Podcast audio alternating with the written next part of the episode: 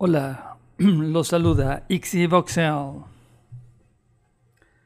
a hablar acerca de la manifestación de no nos cuidan, nos violan. En principio, las demandas de mayor seguridad son válidas, pero se presentan en un, en un marco de hostilidad que creo que no es útil. Desafortunadamente, México es un país extremadamente violento a nivel mundial. Es, es de los países más violentos del mundo. Eh, cada año hay alrededor de 30.000 asesinatos. De esos 30.000 asesinatos, alrededor de 2.000 son mujeres. Entonces, si nos vamos por la estadística simplemente, pues vemos o sea, existe un ambiente de violencia generalizado y la mujer como parte de la sociedad mexicana es víctima de esta violencia. Pero no es una violencia enfocada a la mujer. Sí, hay, sí debe haber casos, sí hay casos de, de mujeres que son agredidas, asesinadas por ser mujeres. La cuestión es ¿Cuál es exactamente la demanda social? ¿Qué es lo que se le demanda al gobierno? ¿Qué es lo que se le demanda a la sociedad? ¿Qué es lo que se pretende lograr con una, con una manifestación de violencia y hostilidad hacia los hombres? ¿Cuáles son las demandas del feminismo radical? Estas demandas, ¿cómo las puede cubrir el gobierno o la sociedad? Según entiendo, el feminismo radical cuestiona las relaciones sociales, la estructura social de la familia patriarcal. ¿Ok? ¿Eso cómo se soluciona con una manifestación violenta, haciendo destrozos en la calle, atacando a la gente que pasa? Es pregunta.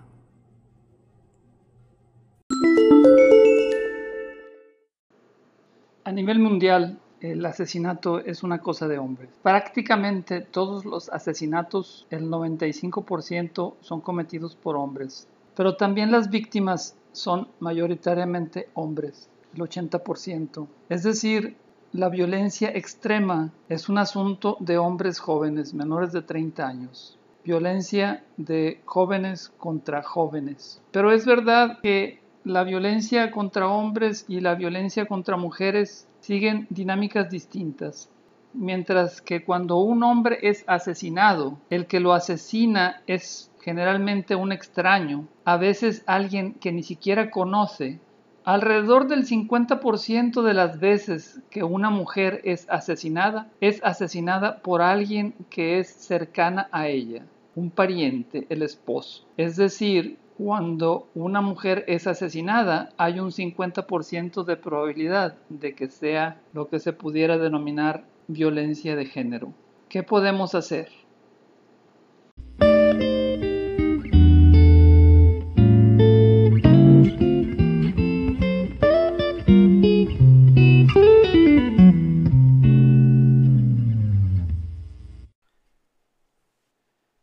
Entre los temas trending hay una nota que se presenta como chusca, un santuario para animales, gallinas, no sé si otro tipo de animales, de un grupo vegano, pero este grupo vegano, además de vegano, es feminista, feminista extremo, de esos eh, que que tienen una diarrea de adjetivos.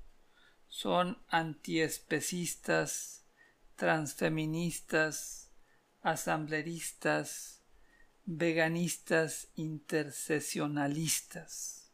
En principio, yo admiro a las personas que tienen el valor de sus convicciones. Y ser vegano es una cosa que yo considero en principio admirable. Coincido que un régimen alimenticio que se basa en productos animales, pues necesariamente está basado en un, en un marco de sufrimiento. Pero es imposible sobrevivir sin consumir cosas vivas. Es natural que tengamos una tendencia a sentir más el sufrimiento de los animales, pero en principio también los vegetales, que pudiéramos considerar que el nivel de conciencia de un animal es superior al de un vegetal, pero esto en sentido estricto pues es algo arbitrario. Existen estudios que demuestran que la vida vegetal tiene ciertas estructuras que se pudieran interpretar como una conciencia, como una comunicación.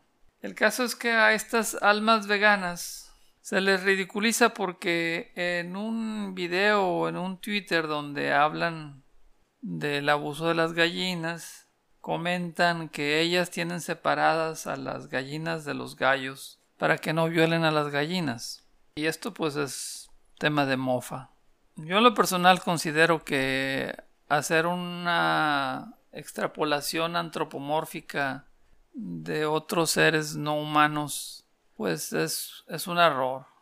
Las gallinas no son mujeres y los gallos no son hombres abusivos. Pero es una pena que cuestiones que son válidas las enmarquen en un sentido confrontacional, anti, anti hombre. Dicen las almas veganas que el género es una mentira. Coincido con ellas. El concepto moderno de género pareciera ser una mentira, pero el sexo es una realidad biológica.